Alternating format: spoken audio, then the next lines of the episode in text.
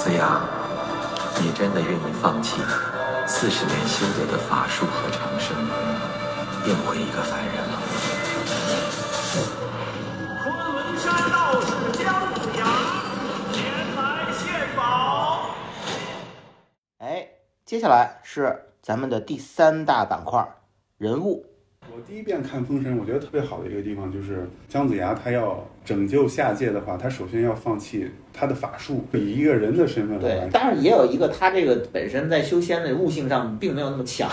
这个，对你继续。无论是从戏剧上来讲，还是从这个故事的内涵来讲，给这个故事升华了嘛。从戏剧上来讲，你说要是带着强大法力的一个姜子牙，然后来到这个世界上，那很多的戏剧冲突你就没法做，因为都可以用他的法力就完成了嘛，对不对？嗯，嗯第二，从他内涵上来讲，他就是一个我们不靠神仙皇帝，对不对？虽然姜子牙本来是神仙，但是他还是就是说以人的身份来完成这个事。整个电影让我最不满意的就是黄渤饰演的姜子牙，无论是从他的剧本对这个人物塑造，黄渤本人的表演都非常糟糕，是这部电影的一个败笔。你从这个人物来讲，首先我知道《封神》第一部它有一个刻意的，我没有像以往的作品一样，我是讲神仙的故事，我是从人的视角切入，这没有问题。对吧？神仙是辅助，没有问题。但是呢，这个伯邑考的戏份也很少，他在有限的戏份中，其实体现了非常丰富的人物层次。可你反观姜子牙，他的戏份可是比伯邑考要多很多。可是整个看下来，可以说啊，就是没有一场戏让我满意。从一开始在天庭上，他莫名其妙的闯入，让人们不知道啊，你为什么要接下这个封神榜的任务？前史还小提了一嘴，说我在人间曾是商贩，有什么用呢？他这个商贩的前史设计没有让我们对他产生任何共情，只在后面有一个作用，就是当他到了人间之后，他以为自己做过商贩，我了解人间的规则，其实我被蒙了。他只提供了一个喜剧笑料，他没有任何的让我们理解这个人物、进入这个人物的帮助。就是我从头到尾都不知道姜子牙他为什么要接下这个东西。封神榜对他来说为什么重要？当然我们知道他接下了一个任务，你的师傅的一个任务，这是一个从大义的角度来说。那你作为一个人物，你本心内心深处，你为什么要接这个任务？封神榜对你意味着什么？对吧？这个东西我完全没有看到。我不是反对姜子牙是喜剧化处理，有很多正面的案例。传统的一个比较仙风道骨的人物，我进行喜剧化处理，优秀的案例是有的，但是这部电影没有做到。所以说，当那场夜戏啊，姜子牙当他看到封神榜掉到急流中，他知道自己已经没有这个法力了，冒死去够那个封神榜，而且险些溺水。那个镜头给的时长特别的长，在那红精灵救他出来之前，那是一个近乎于为理想牺牲的戏。嗯，他为什么要冒死去捡那个封神榜？除了这是他的一份工作之外，他为了什么？哪怕你说元始天尊在让他下山去做这个事儿，哪怕给他一个许诺，嗯，这个许诺可能是基于黄渤的一个情感诉求的东西都行，也没有。找到天下共主对他个人有什么重要？所以当最后整个这个故事结束之后啊，有一个彩蛋嘛，嗯。我姜子牙终于回到了这个小说中的这个姜太公钓鱼愿者上钩的时候，我完全看不到这个人物的任何的质感，就是他前面所表现的喜剧部分，首先不搞笑。然后他的从喜剧转到整个正剧的部分，我又看不到他的精神的依托，包括黄渤的表演啊，就是我认为也不好。在大殿上，我装疯卖傻，我要出逃，包括在这个祭天台，对吧？我以为自己明白人间规则，但是被耍了。所有这些戏，其实喜剧部分的表演也不好。这里我要说一个例子啊，有哪些电影拍的我觉得比他好？同样是黄渤主演的，就是《西游降魔篇》里面呢，他饰演孙悟空。他一开始呢是一个偏喜剧形象，非常的人畜无害。舒淇下来之后还跟他一起跳舞，但是最后他终于露出了獠牙。他其实前面那些演示都是为了突破自己的那个封印，其实他是要出去。最后出现了一个非常暴力的一个孙悟空形象，像他那个在降魔里面的表演，我认为是有质感的，包括在剧作上对人物的塑造上，还有表演上，我认为是好于这个姜子牙的。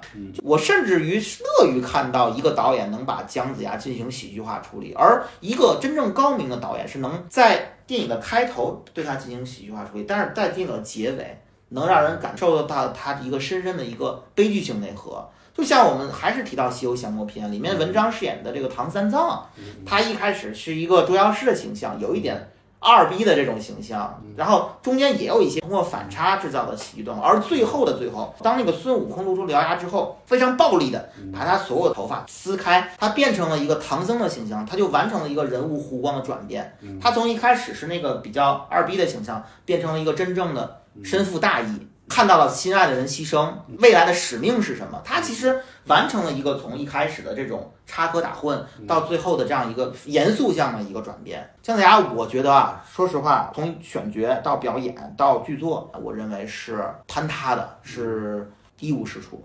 对，因为姜子牙在其他的之前，包括老的封神啊，他是一个绝对的主角，在后来也有那个。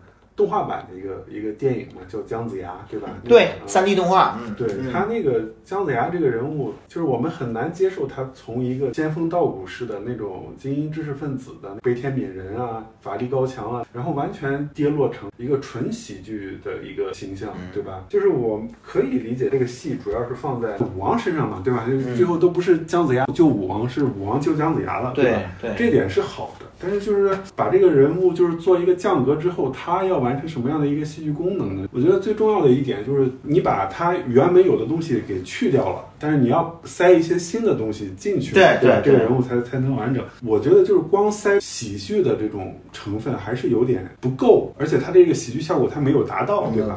他是手持封神榜那个人物嘛，就是提出这个天下共主这四个字是真的就是可以做一做。像如果是这么做，就是一开始的时候他。以为封神榜就是一个找到人类的王，就是天下共主，有两个意思嘛，一个是天下共主就是人类的王。嗯，另外一个意思就是天下是天下人的天下嘛，人民。对，就如果在这一点上就做一个强调的话，但是这个片子里面谋反的那场戏就喊出来了，天下是天下人的天下，就它就是一个口号，对，就有点苍白，非常苍白。那个姜子牙一出现的时候，他就是一个我不入地狱谁入地狱的这么一个圣者，然后他。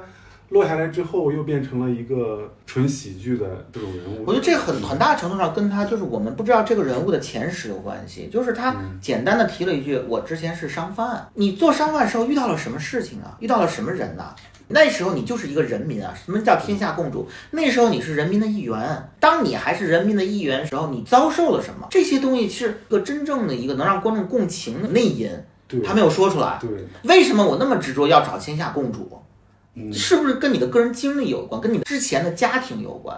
是不是跟一个具体的一个人有关？这个很重要的一个东西没有做出来。当然，可能他没有那么大篇幅去展现啊。对，但至少你在台词上，你再多做一步。对，这可能也跟这个原著的缺憾有关系。你看原著里面，就是 其实《封神演义》，鲁迅先生对这部作品评价也不高嘛，就是说。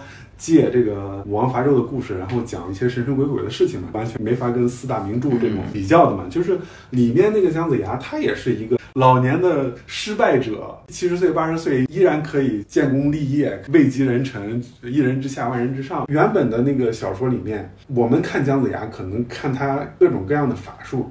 主要是看这个东西，然后如果说第一部里面你又没法展现这些东西的时候，把这些戏份都放在杨戬跟这个哪吒身上的时候，就觉得姜子牙这个人物本来可能三根腿两根都没有了，就这个人物就感觉让人觉得有点立不住的那种感觉，对对吧？其实啊，在《封神演义》很多的文本中啊，他也是很丰富的这个人物，就像你说的，他是。老年创业失败，对吧？他有一个喋喋不休的一个 一个泼妇一样的马氏妻子，而且为什么会由他来做这个任务？是因为他在这个天界的神仙的范畴中，他很失败，是因为他没有修炼得道，就是他其实是悟性最低的那一个。就哪怕你体现出这个东西都行，他哪怕是带着郁郁不得志下去，我要做一番事业都可以。就他有太多的角度可以切入。他一个角度都没有选取，对，就是感觉就是这个《朝歌风云》吧，它是一个庙堂的上面的戏，讲权力的争夺、权力的更迭，但是这种底层人民的这种痛苦之类的，就既然你已经把神仙的戏跟这个呃人间的戏，它已经有一有一点这种好像拼到一块的这种，那真的不如前面给这个姜子牙的那个前史稍微加一点。我举个例子啊，你比如说他中间。下凡之后，第一场戏就是被人拐到了那个祭天台嘛。对，那场戏其实还可以。但是你看，那场戏其实有空间的。那场戏有什么东西啊？祭天台谁在上面一帮苦力呀、嗯，姜子牙从来没有一场戏表现他看到了人间疾苦。那场戏他除了喜剧部分的使用之后，他应该看到人间疾苦。对对对，就那根柱子的掉落，那个动作戏其实是跟随的，应该是一个和人间疾苦有关的一个东西。对所以当那个木头掉落要砸向那些奴隶的时候，目前在电影中我没有特别多的感觉，就是因为它没有体现出人间疾苦。对如果姜子牙在那幕一开始是喜剧进入的，我是被拐来的，然后呢，他真正看到了这些奴隶或者这些苦力如何辛苦的去运作，对吧？可能几百人的性命都不如一根木头，就是他没有看到这个东西，所以那场戏就变得，非常的干。就少了这个东西之后，就它主题就让人就是说，在它升华上，它少了一口气，没有就是情，没有就我们情情感的部分。对，就是我们为什么要随着武王去反商？对对，就商的这些，你就完全是一个天灾嘛，天谴嘛，对不对？它其实商朝的灭亡，它主要是人祸，对不对？我觉得你说的特别对，纣王昏庸无道。可是有哪一场戏真正看到了纣王是如何戕害普通民众的呢？他杀死的都是大殿上的一个呃一个奴才，他杀他，然后他诛心的是一个伯侯，他最惨的都是这些就王公贵族。对，你没看到任何一个普通，他一闪而过，那个那个祭天台的地方一闪而过，对，就是哪太遗憾了。拍的煽情一点，就是我们对他的那个戏剧要求，就是不要那么高明，必须得得有，对吧？对呀、我再举个例子，还是祭天台那场戏，嗯奴隶，呃，或者说苦工，对吧？你完全可以设计成，可能这些奴隶为什么一开始会产生危机呢？是因为奴隶过劳才产生的危，因为他过劳产生的，而不是像现在一样，是因为哪吒那个就是就是对吧？一个熊孩子的举动，是因为这些奴隶因为他暗无天日，二十四小时不休的去劳作产生的这个危机，而这个危机解决之后，他们神仙自以为救下了那些奴隶，反而导致了那些奴隶被杀。对，就你要这样去做这个戏，其实你就既能让姜子牙看到人间的疾苦，也能让他看到纣王的这个残暴，看到真实，他就欢迎来到真实世界，告诉姜子牙，就是没有，包括跟他前世的呼应。对，我认为，你看，如果是有这样一场戏，那如果前世的姜子牙是一个奴隶主，或者说一个包工头，我以前是挥鞭子的那些人，我以前就是那个掉进大粪坑那个领队，对吧？如果我是他，那么现在我想赎罪，我想救这些人，结果他救这些人的动作反而导致了这些人被杀，就是这些空间真的是有的。他这场祭天台的戏完全处理成一个由喜剧桥段引入，在一个动作桥段去结束，而特效也不是很好的这样一个段落，所以就很遗憾。我补充一句，就是关于这个《封神榜》啊，是这个电影其实改动也比较大的一个地方。在《封神演义》中，这个《封神榜》是个什么东西呢？其实我愿意称它为《死亡笔记》。《封神演义》讲的故事就是天庭缺人了，需要招人，然后呢，他们通过这个商周大战呢，看到哎有机会招人了，然后呢就是几派势力各显神通啊，通过这些名士的死亡升仙，让这个封神榜这个人员逐渐壮大起来，是个招人的过程。电影中呢，其实对封神榜进行了比较大的一个改动。我认为这个改动的方向呢，很像是《魔戒》那部电影中对于戒指的一个塑造。它其实是把封神榜类比成了这个魔戒。你看姜子牙在见这个殷寿的在大殿上那场戏，其实通过申公豹之口点出了这部电影中封神榜是什么。申公豹说啊，这个封神榜是什么呢？首先它很有力量，得到它的人就可以得到天下。但是呢，这个东西怎么获取能量呢？是死的人越多，它的能量越大。然后姜子牙是怎么看这个封神榜？他一定要给到真正的天下公主，而如果给错了人，那么这个东西其实是一个反向的。我可以理解成，它就是《封神演义》中的魔戒，给到善良的人，它是有善良的用处；给到邪恶的人，有一个邪恶的用处。只有真正至纯至善的人，才能抵抗住那个魔戒所带来的那种恶的影响。托尔金的那个原著的戒指呢，其实被很多人解读为有原子弹的一个意象。嗯，对，对，其实很有意思的一个事儿啊，就是现在正在热映的电影啊，《芭比》和《奥本海默》做了一个非常大胆的跨界的宣发，就是两部八竿子打不着的电影啊，突然绑在一起啊，进行了一个芭比海默式的宣发。其实。芭比很有意思啊，芭比就是传统的一个美式甜心的形象，进行了一个更加有女性意识的改动，就很像是《封神》这个电影里面的打击。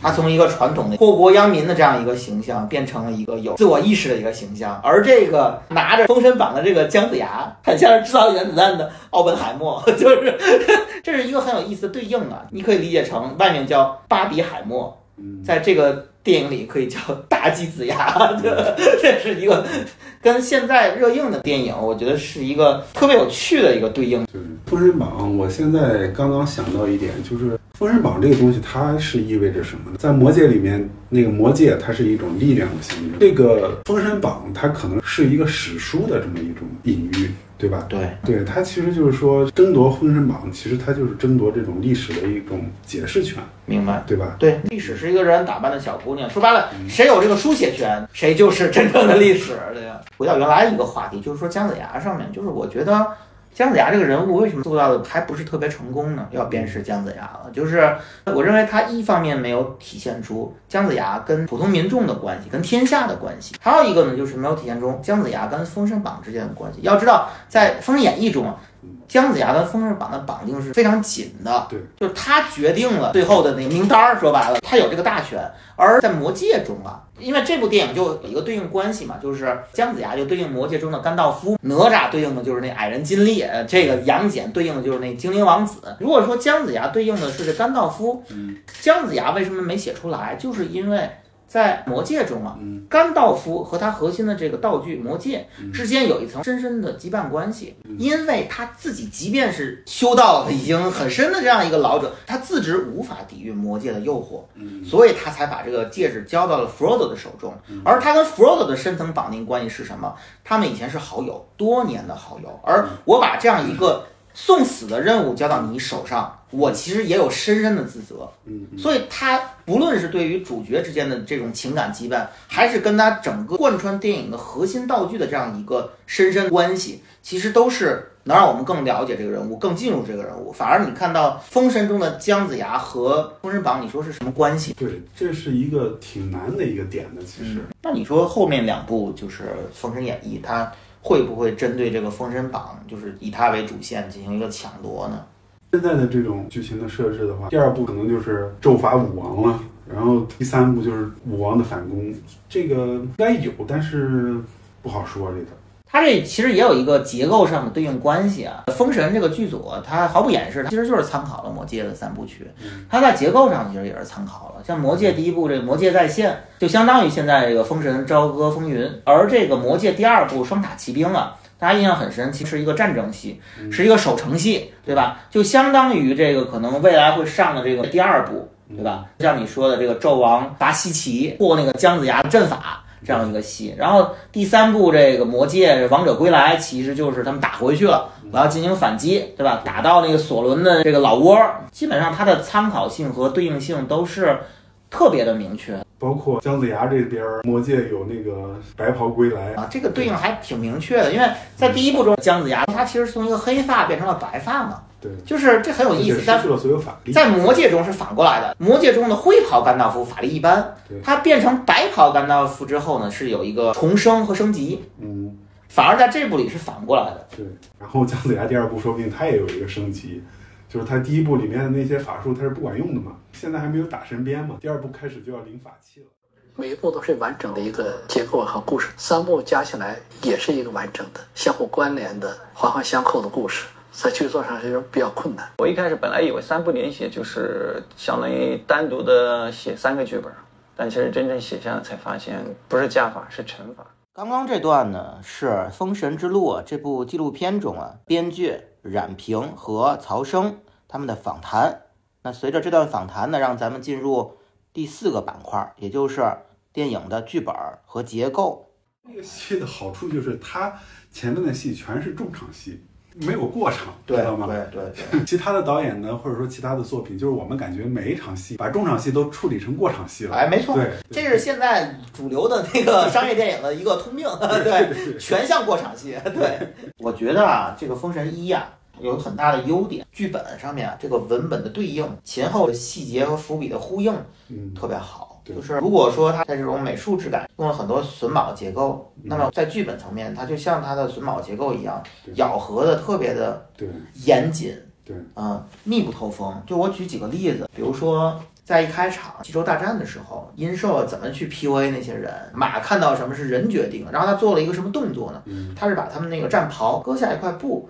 蒙在了马的眼上，然后你看他往后面走，整部戏的最后，姬发是怎么杀死殷寿的？是在这个城楼上，殷寿最后快掉下去了，然后抓住了他的袍子，而姬发他是割掉了袍子，嗯，然后掉下去了。这是一个有明确象征意象的表达，就是说我的眼睛不会再被你蒙蔽，我的心也不会被你蒙蔽。而割袍本身也有割袍断义的对对对，意象，也就是说，它非常好的完成了一个前后的呼应对和它多重意义的一个表达。而你看，它整部电影里对于袍子啊、斗篷应用的非常广泛，比如说在妲己诱使殷郊杀父的那一段。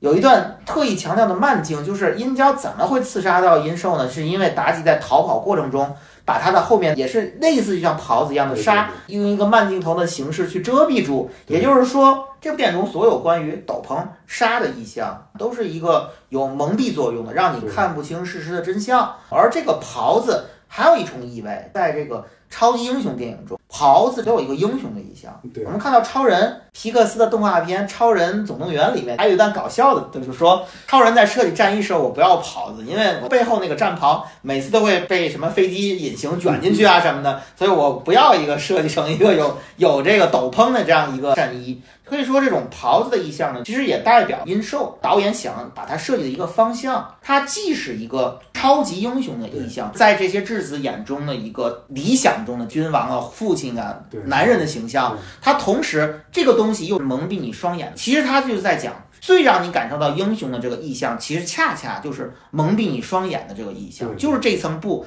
对。只有当你撕掉这个布，破掉这层纱，你才能看到事情的真相。它这个意象，我认为就是咬合的对，特别非常完整。比干献心那一段，原作里面比干献心是因为打击嘛，对不对？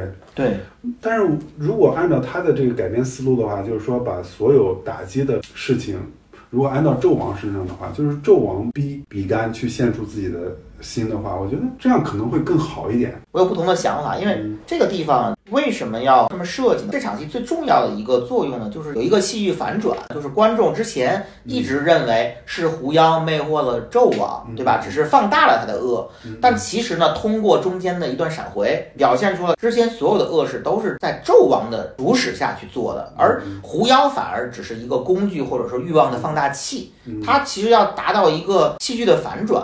我觉得可能有一些情节没法处理，也是因为他要做这个东西。但是这个东西呢，其实也是我认为的一个问题。你明显在这边要做一个反转，也就是说，在这场戏之前，你应该向观众塑造这个纣王啊，本身他并没有那么恶。目前这个电影从第一场戏开始，纣王虽然 PUA 成功那几个质子，但是观众知道这个纣王啊就不是什么好人。这个纣王所有的东西都做得很明。殷寿的那个哥哥殷启去杀父那场戏，我我一下就看出来了，他就是被狐妖附身了嘛，而且就是纣王给反打镜头了嘛，那一看就是纣王驱使他去做。所以到比干挖心那场戏中间闪回了那么一大段，就这个反转对我完全没有作用。我觉得如果他这里要做一个反转，那前面就应该把纣王的恶呢，就是相对来说去再做的隐秘一点。嗯，从一个类型片的角度来说，因为如果你不想做反转，你为什么要闪回呢？闪回那么一个又一个对应的场景，你明显是要好像应该应该要达到的效果，就是观众之前嗯判断错了。现在我觉得它是有点儿破梗。呃提到这一点，我想说说这个戏还有一个遗憾，就是它结尾的这场戏，殷寿要杀殷郊嘛，最后的高潮呢其实是。姬发带人起义，然后呢把纣王给杀了，然后呢接着申公豹做法追那姜子牙和这个姬发，就整个这段戏啊有很大的问题，因为咱们之前聊到的主题啊是父子主题，其实第一部啊更加着眼的一个主线呢，就是说姬发啊在这个殷寿的 PUA 下如何认清他的真面目，对吧？然后反抗他，击败他，对找到自己，回到自己真正的家。那么如果你前面的整个主线和主题是这样的话，那最后一场戏啊，而且是特效的大场面，对，就是申公豹啊去操控了两只巨大的饕餮去追，那你这个整个特效的大场面，其实放到了一个可能跟主线无关的人物身上，因为你要知道，在这个时候，申公豹跟纣王还没有形成联盟，甚至连君臣关系连君臣关系都没有。就在大殿之后啊，这个申公豹跟纣王之间发生了什么，没有人知道。对这个戏就断了，等于说我这个戏前面一直在讲君君臣臣父父子子，讲的非常到位。可是到了高潮戏，殷寿死亡之后，饕餮才冲出来。我认为殷寿死亡之后，这个戏就结束了。对，就是他这个戏就变成了有场面上的高潮和戏剧上的高潮。戏剧上的高潮是杀死纣王，场面上的高潮是饕餮去追。他如果能结合在一起的话，那会更好。对我也是这样的一个想法。他这个感觉就很像那个成龙主演的那个《特务迷城》，前面一直在有各种的这个正反派的对立嘛，但是最后的高潮就变成了他要营救一个失控的油罐车，这就是一个典型的就高潮的这个动作戏或者大场面的戏跟情感戏脱节的，这个让我感觉就非常不好。甚至我开脑洞，你最后这场戏，姬发要在这个黄河的岸边对抗那只饕餮，那只饕餮应该就是殷寿的一个化身。你完全有很多种方法嘛，对吧？比如说申公豹去控制死去的殷寿，幻化成一个大的饕餮，或者说殷寿在他骑着饕餮，对吧？这其实也是一个非常好的象征意味。我们前面一直在说殷寿是动物，他只是之前呢一直装成一个人。那么当他最后终于不装了，它撕开了人皮，它变成了一只真正的兽。那什么是？比兽更大的东西呢，就是饕餮。它这里面展现的是一个石饕餮，但其实它就象征了一个机器饕餮，它就是一个国家机器的象征。人的欲望，呃，达到了顶峰，那就是一个国家机器在碾压你个人嘛。其实你看最后的高潮，其实就是国家机器在对抗一个肉身、一个个体。所以我也很不喜欢它有两只饕餮，没有任何作用。两只饕餮就是削弱了它的意象。它一只饕餮在过程中绊倒了，被另一只饕餮给踩爆了。这种大场面的设计没有任何的意义，应该是阴兽幻化的唯一一只饕餮去追逐他，最后的戏就非常可惜。咱们前面讲了这么多，纣王蒙住马眼，我去蒙蔽你，那最后高潮戏如果是姬发以彼之道还施彼身，你怎么蒙蔽我的，我就最后怎么打击你，因为你肉身怎么对抗他，必须要用巧劲儿，你完全可以设计一个场景去蒙住他的双眼，再打败他。就这些东西完全没有，其实是非常有空间做的，等于就是整个的视觉特效的高潮和整个故事的高潮全部偏了，而且申公豹和姜子牙的这个斗法在前面就没有建立起来，甚至于申公豹回到师傅那边，他去借那个法术这场戏之后，过了很久，我都已经忘记这场戏了，他在结尾再突然出现，就是这是整个剧作结构最大的一个问题，就是他的结尾戏，而且这个结尾戏吧，我再说一个槽点，就是。虽然它的场面还 OK 啊，但是对我来说呢，没有特别的震撼力。为什么呢？因为它这个激发啊，打饕餮这个戏啊，它在这个整个的形象设计上特别像一款游戏。嗯，就是 PS 上有一款游戏叫《旺达与巨像》，嗯，它里面就是一个少年用剑骑着马打类似于像石像的这样的一些古神。就是那里面的就有一只石像，就非常像这个目前的这个饕餮的设计，所以那一幕当然我没有说这个封神在抄袭那个游戏，但是确实你从新颖程度来讲，我这个东西我看到过，没有给到我一个特别大的震撼。叶景天老师这次的服装实在是太精彩了，整个封神三部曲，纣王有十六到十八套服装。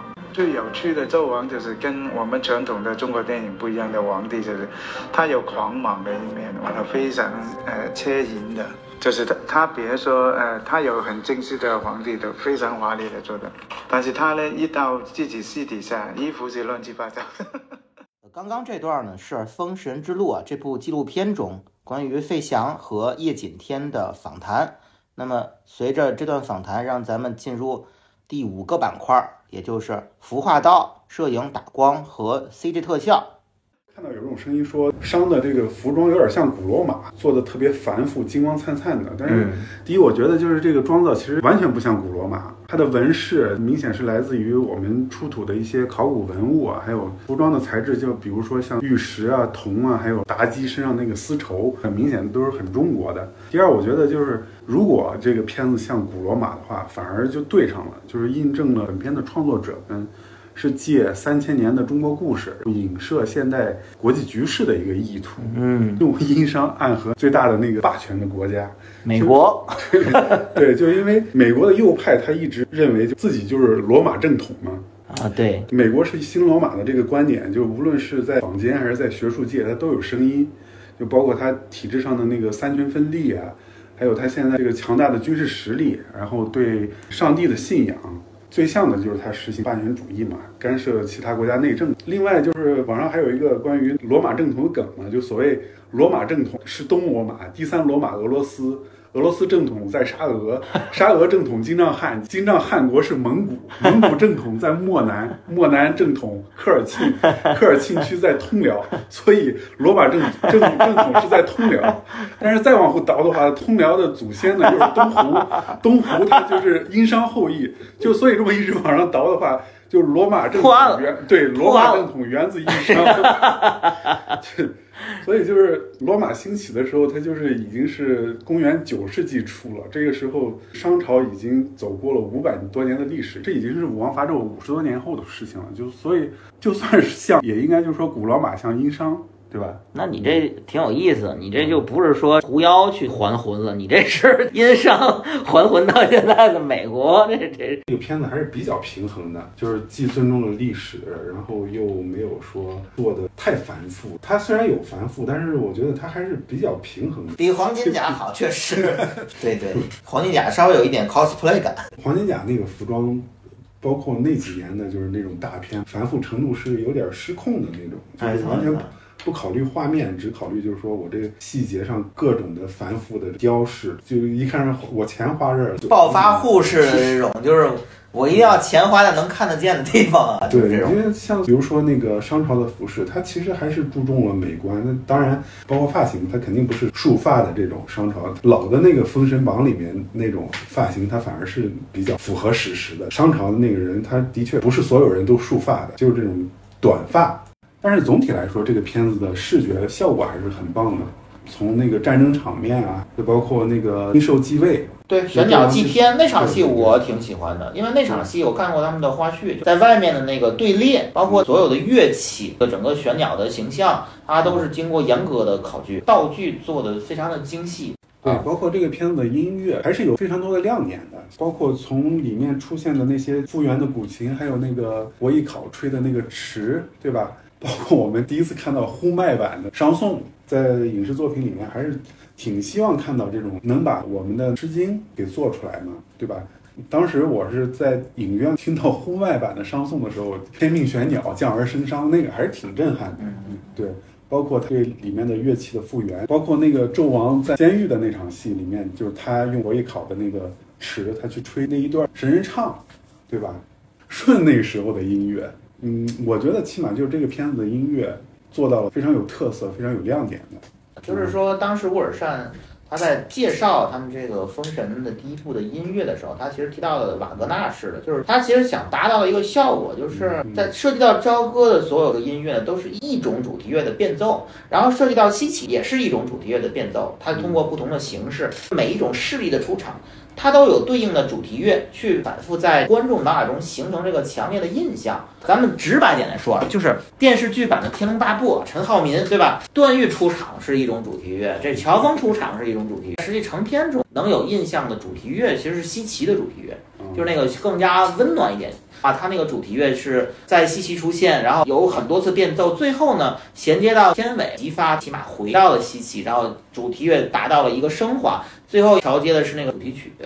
刚刚你说那个瓦格纳，一开始我不知道这个信息，嗯就是就我们知道瓦格纳这个音乐家，他其实是备受什么人喜欢？他是备受纳粹分子喜欢的，对，所以就是说更印证了我猜想中的这个导演意图嘛，就是乌尔善他还是要把这个商不只是做成一个商，还是就是把它做成像美国的这么一个象征的，对吧？嗯那你觉得在电影的视觉上面有没有贯穿他法西斯啊、纳粹的意象？就比如说，这也符合我们的历史，就是拿的那个月嘛，对不对？啊，对对对对，那那法西斯他就是一圈树棒，然后中间插着一个斧子嘛，对不对？回到《封神》，就很多导演认为史诗电影应该有那种高速镜头去拍那种慢镜，扎导就是拍这个东西就完全没有节制。我一度还是扎导粉，在《正义联盟》导演剪辑版之前，我还是扎斯林的。就是我后来看了那个电影，稍微有点过分。扎导说白了，如果没有一个制片人管着他，他自己放飞了拍，真不行。而乌尔善，我觉得在《封神》中最好的一点就是这个地方。我印象特别深的慢镜头的使用啊，就是开场济州大战，蒙着眼的马匹从那个火中冲出来，火苗是带在马的身上和人的身上，那种油画感或者说雕塑感的那种造型。他用的恰到好处。你纵观这个乌尔善导演作品履历啊，我会发现他有一个短板，一个是打光，一个是他特效。特效呢，重点体现在这个人物和 CG 背景的结合上。你现在再回去看他以前的作品啊，尤其是《话题二》，陈坤领着马在这个河边的场景，你看到那个人物和背景结合之假，抠图痕迹之明显，简直惨不忍睹。然后，即便是在我个人觉得还不错的《寻龙诀》里面，大部分还好，但是你看到墓穴的场景，中间有一幕是鬼火让整个链桥塌，然后他那个人物和背景的那个鬼火的结合也是非常糟糕的。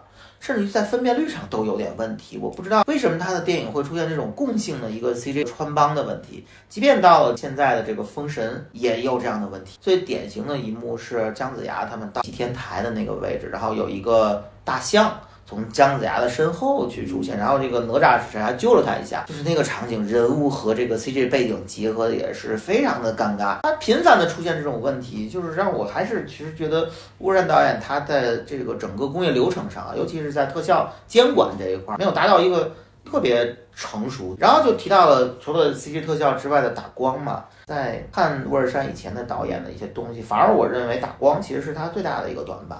你看到他的很多电影，比如说《画皮二》，其实整个的色彩和光影呢，更多是依靠后期。通俗的讲法就是加一层滤镜，我去表现整个画面的色彩感。而实际你脑补一下，如果去掉那层滤镜，它的整个的光线、阴影其实是非常扁平的，非常苍白，就整个那个场景不立体。即便是封神啊，已经在有一些场景，我觉得做的还不错啊。比如说大殿上，通过烛光各种光线，它造成了一种层次感的光。但是你看，就像你比较喜欢的《济州大战》的场景，它的整体色调是白色，衣服也是白色，它的光影其实并没有特别突出。这方面，如果说有一些镜头调度，拍这种大场面吧，还是就是需要有一些层次，就是比如说像《冰与火之歌》里面，可能拍这么一个东西，比如说有人从。堡垒内部拿着火把怎么怎么样？就对对对，它的光源呢非常呆板，尤其是像《封神》的夜戏，就是我最不喜欢的那段戏。姜子牙他们献宝未成，然后就赶紧跑掉。殷寿派了两个孩子去追他们，在那个树林里面的那段戏，它的光影质感是非常糟糕的。那是一个彻彻底底的往大感，就是前期严重缺乏设计感以及打光不足，纯靠后期去弥补。你反观现在主流的商业类型片中啊。比较知名的导演，就国外的导演，比如说那个丹尼斯维伦纽瓦拍这个《银翼杀手二零四九》，对吧？包括他拍的《沙丘》，不管大家对那个片子的节奏啊是否有类型满足啊有没有意见，但是至少他在摄影和打光上面绝对是一流的。像乌尔善，他其实我认为他就是缺少这个东西。就比如说质子团跳舞的那场吧，嗯，对吧？嗯，就这这种战舞，我觉得还是挺乐于看到，就。中国电影里面出现这种之前的这种什么八谢舞啊之类的，就是说我们传统的舞蹈，之前就这种剑舞，好像那个说陆川的那个，对陆川的那个王的盛宴，对，它里面也有一场，就是但是它那个灯光你虽然觉得很足，但是你是不是觉得像王的盛宴那种就太舞台化了？对，有点太舞形式主义太强了，对吧？对对，还是回到质子战舞的这场戏，其实。你像乌尔善做到的，就是轮廓光啊、面光啊什么的都很好，对，就是中庸。这场戏去做一个摄影戏的一个基础教程是没有问题的。但是你说这场戏能看出导演风格吗？就是他是乌尔善拍的，还是他不是乌尔善拍的？他好像没有什么区别。他在打光和摄影上没有太多的个人风格。那这个比起那个什么呢？妖猫传不是黄金甲呢？黄金甲，我是觉得封神的它的摄影和打光有点像黄金甲，而且我觉得这个打光之外，也跟整个这个戏的这个服化道上面，就是它跟黄金甲王宫的部分啊，都是有偏繁复的一个盔甲的设计。相对来说啊，它都不是特别强调实用性，而是强调一个装饰性为主。所以说，在这样的一个服化道的基础之下呢，你去打光，可能天然的就是有一点假，这个东西就没有实感。我举其他的例子，比如说你看雷德里斯科特拍的一些有战争场面，也有宫廷场面的一些戏，他那里面的盔甲的实感就很强。你会看到在《封神》里面，虽然说第一场战争戏拍的其实还不错，但是你去细究啊，它有一个问题，就是它的盔甲太干净了。你会看到跟那种表现什么十字军东征啊，就是那些欧洲的那种战场的那种真实感更强的戏来讲呢，它反而太干净了，而它既没有朝着那个真实化那个方向走，又没有达到风格化。你可以更风格化。我要谈到扎导、扎克施耐德三百勇士，对吧？你就漫画化。其实沃尔善导演他早期的作品中不是那么重用的。近年来，他一直进行这个主流商业大片的制作，他可能就是没有办法发挥他早期那种特别鬼马的风格，可能他是在进行这种史诗大制作中的一个没有办法，你必须要进行一个中规中矩的打光和摄影。对，但是我个人觉得，这是区分一个导演他究竟是一个。优秀的商业片导演还是一个顶级的商业片导演这是一个重要的分野。当你看到维伦纽瓦他在拍《沙丘》的时候，他对摄影师灯光的要求的时候，你就会知道他是高于一般的优秀的商业片导演，他是顶级的商业片导演。朱尔善做的很好了已经，但是可能我们对他的要求和期待是更高的。对，其实。还有我印象比较深的就是露台的结构，整个这个露台下面其实是所谓的酒池吧，应该是。对。这个结构非常有趣，我认为啊，在露台整个这个结构是在讲故事的。首先，你可以理解成整个露台就是殷商的一个象征。如果说整个商朝是一个建筑，它那个结构最下面是什么？是一滩水，是祸水。就说白了，它在表达商朝这样一个高大的建筑看上去非常巍峨，但是你用一个推镜头推到它的最底下，其实是一潭水，水里面有妖，有淫靡，腐败。所有的商朝在表面的光鲜之下，其实是从根儿上就烂了。它其实在表达这个主题，而露台的结构还有更多的应用。比如说，我们在看到这个殷郊啊，在前半部分有一场他发现狐妖的戏。哎，大家注意到，他发现狐妖是在一个什么地方？是在一个洞里面，宫女尸体是被拖进了一个洞里面，然后狐妖跑出来之后是跳到墙上，而且导演故意给了一幕殷郊跳没追上，其实是一个。我要去更高的去捉你的这样一个动作，被挡下来了。对，然后接下来是什么？那个狐妖一层一层往上跳，对，最后跳到了舞台的顶上，有一个阴影，我们看到可能还有九尾的形象，对吧？殷郊去追，一层一层往上追这个狐妖，然后等到故事发展到后面，当殷郊啊误伤了他父王之后，马上他就变成了一个通缉犯，他也是一个什么动作？他从舞台顶上一层一层往下跳，对。最后他跳到了一个什么地方？跳到了一个笼子，笼子旁边有一个洞。他是从哪逃跑的？是从洞里面逃跑的。就是他这个前后意象在表达什么？一开始我是太子，你是在洞里面人人喊打的妖，对吧？然后你一层一层爬到了整个商朝的顶端，而我。被你陷害，我一下一下的从一个阶级，就是如果说这个狐妖是阶级的跃升，那他就是从一个王子一步一步变到平民，最后从洞钻出去了。就我变成了妖，我变成了人人喊打的人，而你一个妖。对。攀升到了最顶层的一个建筑上，就是它整个的场景的表达，这个象征意味和它的这个剧情的这个咬合，就做的非常到位。这就是一个一个美术出身的导演，他能把握住的东西，就是他会从一些场景，从人物拿的什么东西，他会找到这这些东西的象征跟隐喻。然后把这个放到故事里面。就我们学美术的一些导演，他的基本功，就比如说他去看这些美术史啊、美术作品的时候，他就会学习到这些，就是关于这些画里面这个人物拿了一个什么东西，他站在什么方位，然后他占画面的大还是小，这种隐喻，这种东西是很多导演不具备的。对，其实这个我我也非常同意。就沃尔善旦，他是先是中央美院毕业的，然后后来在电影学院学导演。我也觉得他是一个视觉动物，在构思整个故事之前，最早可能先是在他脑海中有一幅画。对，就比如说像画第二那个经典的周迅在池中啊换脸的那一段，我个人觉得可能导演就是因为最早在他脑海中有那样一个画面，他才去构筑了那样一个人物关系，从而发展出整个故事。变化。据说是一千多年前契丹公主宝塔的标志。它能够穿越阴阳两界，让人死而复生。它开花的时候特别美。就是他开在阴曹地府，我也一定给你采回来。那这丢人现眼。刚刚听到的这段是电影《寻龙诀》中的预告片的一段声音啊，这应该也是乌尔善导演最为人熟知的一部电影。那么随着呃这段预告片的声音呢，让我们来到第六个板块，就是导演本人的作品回顾和展望。其实大家都认为啊，乌尔善导演处女作是《刀剑笑》，但其实并不是。在二零零四年，他还有一部更早的电影叫《肥皂剧》，在豆瓣名录上呢是有的，但是没有评分，而且观看人数非常少。比较神秘，应该是一个三段式的故事，好像跟沃尔善啊现在的作品风格不是特别一样，听上去有点像贾樟柯的《天注定》，有一点点偏现实主义的东西。当然，这个也是我的一个推测，没有办法考证。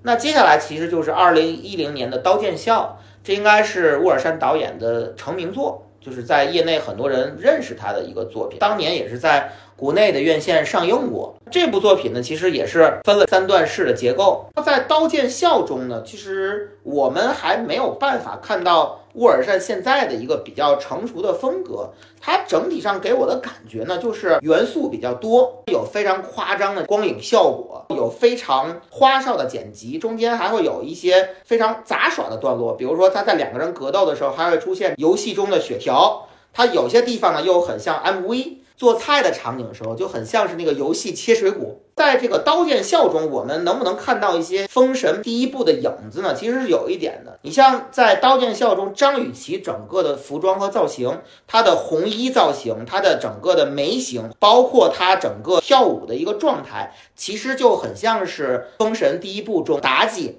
她穿红裙为纣王跳舞的这样一个镜头。这部电影呢，应该来说还算是乌尔善他整个艺术风格还在探索期的这样一个作品。它是有风格，但是比较杂乱。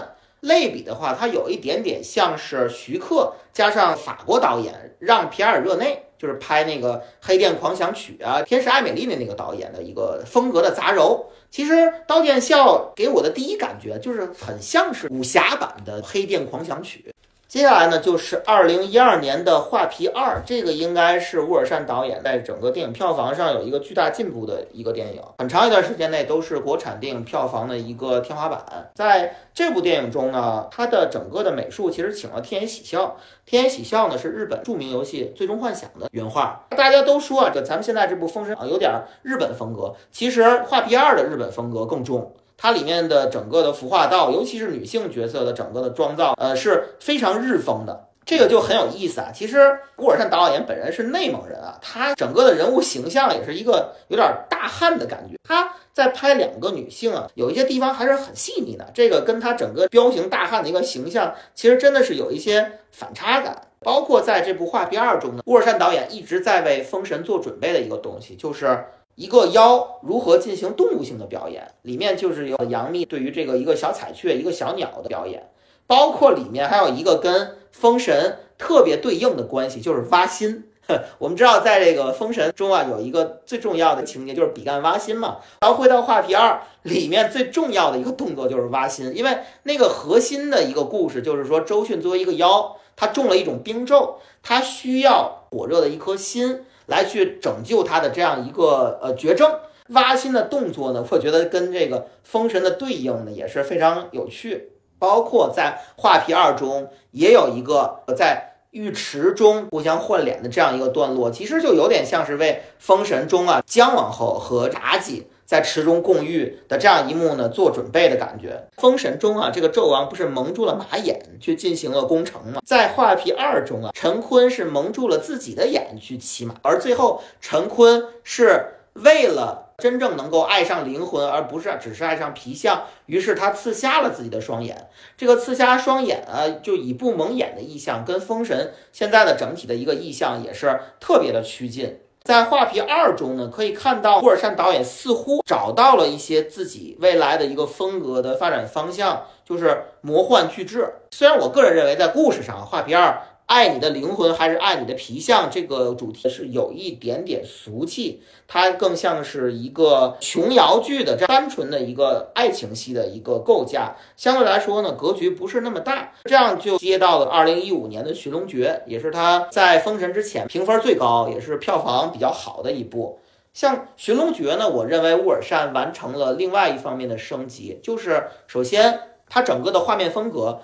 不像这个画皮二这么的有滤镜感了，它整个的包括调色、打光啊、服化道更趋向于真实性。可以说，《寻龙诀》是一部受众面更广，在整体的制作环节上更成熟的这样一部商业类型片。而乌尔善在这部电影中升级的不仅于此，我认为呢，乌尔善在《寻龙诀》中找到了如何平衡成熟的、有趣的、流畅的。呃，有票房的商业类型片和它人物关系背后的这种隐喻的一个平衡，其实《寻龙诀》中啊，我最喜欢的一段人物关系就是陈坤、黄渤和 Angelababy 这组人物。在整个《寻龙诀》的最后高潮的一场戏啊，就是陈坤啊是如何破了彼岸花给他制造的一个幻象，他如何回到了现实的墓穴中呢？乌尔善用了一个非常精妙的道具，就是毛主席像章。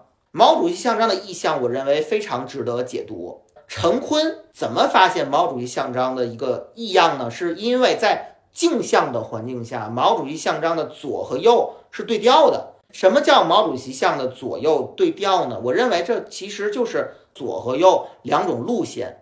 然后你再回到黄渤和陈坤都跟 Angelababy 这个人物有情感关系的三角关系中，黄渤有一句时常挂在嘴边的台词，就是“忘记过去就等于背叛”。我们会看到黄渤在独自一人啊，先回到当年的那个墓穴周围的时候，他的配乐是什么？是崔健的《新长征路上的摇滚》。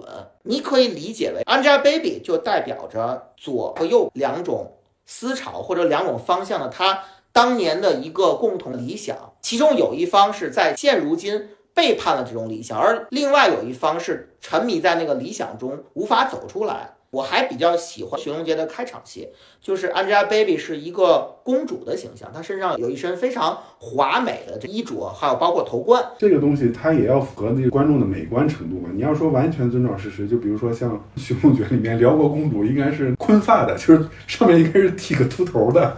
你能想象 Angelababy 去剃个秃头在里面，这一下就太跳戏了。就包括你还记得《寻龙诀》里面最后他们从墓室里一下子冲出来的时候，影片结尾。其实我觉得它是一个，就是说戏剧化的一个设计，就是它其实是想把它处理成这个到底是一个真实空间还是虚幻空间，就包括那个大金牙又喊了一句：“我们到底是在阴曹地府还是在……”它是有一种不真实感世界，它是有一个暧昧性，就是到底是一个喜剧结尾还是一个悲剧结尾。《寻龙诀》中还有一幕戏我比较喜欢，回忆中啊，陈坤、黄渤、Angelababy 还有那些小将，他们一起呢误入到一片区域，那片区域呢有很多的石像。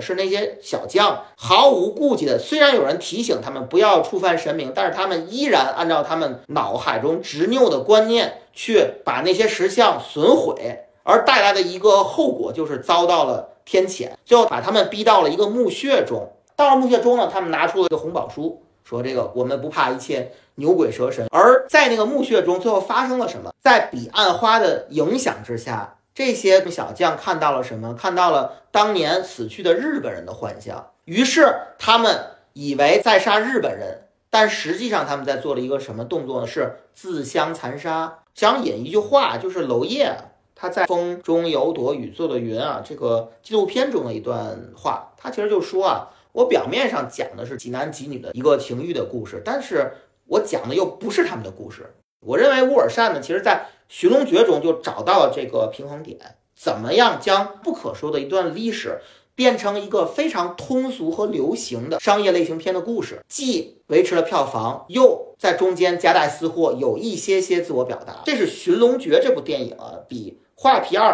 更进一步的地方。然后就是可以谈到这个乌尔善导演一些怪癖啊，他本身形象也是那种壮汉的形象，所以我在看到这个《封神》啊里面这个魔家四将魔里红、魔里寿、魔里海、魔里青的这个形象的时候，就很难不想象到这个内蒙人的形象。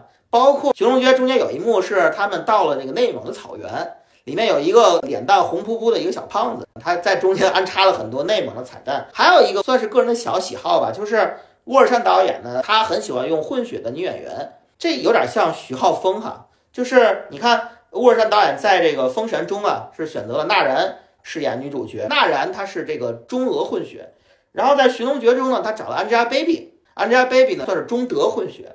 然后在这个《画皮二》中啊，他找了杨幂，这其实是个冷笑话，这杨幂是宣武和西城的混血，这这烂梗。像我知道这个乌尔善导演未来啊还有几部电影。他有一部中日合拍的动画片，这个《一人之下》的真人版电影，据说啊已经是拍完了，而且已经剪辑完预告片了。还有一部呢，就是延续了他这个奇幻电影的主题啊，《郑和下西洋》，据说也是三部曲啊。第一部这个叫《沧海幽冥》。呃，不知不觉也聊了这么多了啊！感谢能坚持听到现在的听众朋友。这边我也是想在这期节目啊快结束的时候，也说一说我的感受啊。在这个电影中的周文王啊，特别擅长算卦，对吧？他可以给别人算卦，但是他算不出自己的命运啊。我觉得这也是导演乌尔善的一个现实的境遇啊。他可能并没有料到，在上映的时候呢，票房上会经历一些波折。电影本身和现实有着惊人的映照。电影里说啊，文太师啊远征十年。其实，在《封神演义》的原小说中啊，文太师远征了十五年。为什么乌尔善要改成十年？我觉得乌尔善就是在说他自己。而且很有意思的一点就是，乌尔善啊，他原来自己有一个绰号叫“五二三”啊，阿拉伯数字五二三。然后这个网友就在最近呢提醒他说：“你这五二三太不吉利了，有点谐音无二三啊，就是没有二三步。”然后这个乌尔善导演呢就。很知趣的啊，改成了 U 二三。但是我想提醒一下乌尔善导演，这 U 二三是潜艇的这个称号，就是对票房也不是一个很吉利的象征啊。当然这是开玩笑了。我在看这部电影的纪录片的过程中呢，主编剧冉平他说了一句话：他们在创作这部电影之初，当然知道这部电影的难度以及三部连拍带来的风险性。但是呢，他说过一句话：你别说山有多高，你先说你想不想过去。这句话是非常打动我的，他有一种明知不可为而为之的勇敢。所有的这个主创人员在这部电影投入的心血，以及他最后呈现出来的效果，他们是在认真拍电影。封神的改编，我认为他是做到了心中有古人，眼前有观众的。编剧贡献了非常好的剧情，成功的完成了戏剧任务。精彩的人物塑造也让我们看到了全新的武王商纣跟妲己。他是在剧本跟制作上都不愧于中国第一部史诗奇幻巨作的这个称号的。好的改编可以帮助我们拨开神话的迷雾，填充历史的缝隙。更重要的是让我们认识世界，认识当下。片中北方的瘟疫啊，东方的污水，西边的饥荒，还有南方夭折的孩童，这些东西都是彼时彼刻的天怒人怨，恰如此时此刻。片子中上白的手持奴隶主鞭子的，认为可以蒙住所有人眼睛的王，必将引火自焚。所以我还是比较期待二三部，希望他可以凤鸣岐山，星火燎原。那今天就聊到这里，感谢大家收听本期节目，我们下期再见啊！虽然不知道什么时候有下期。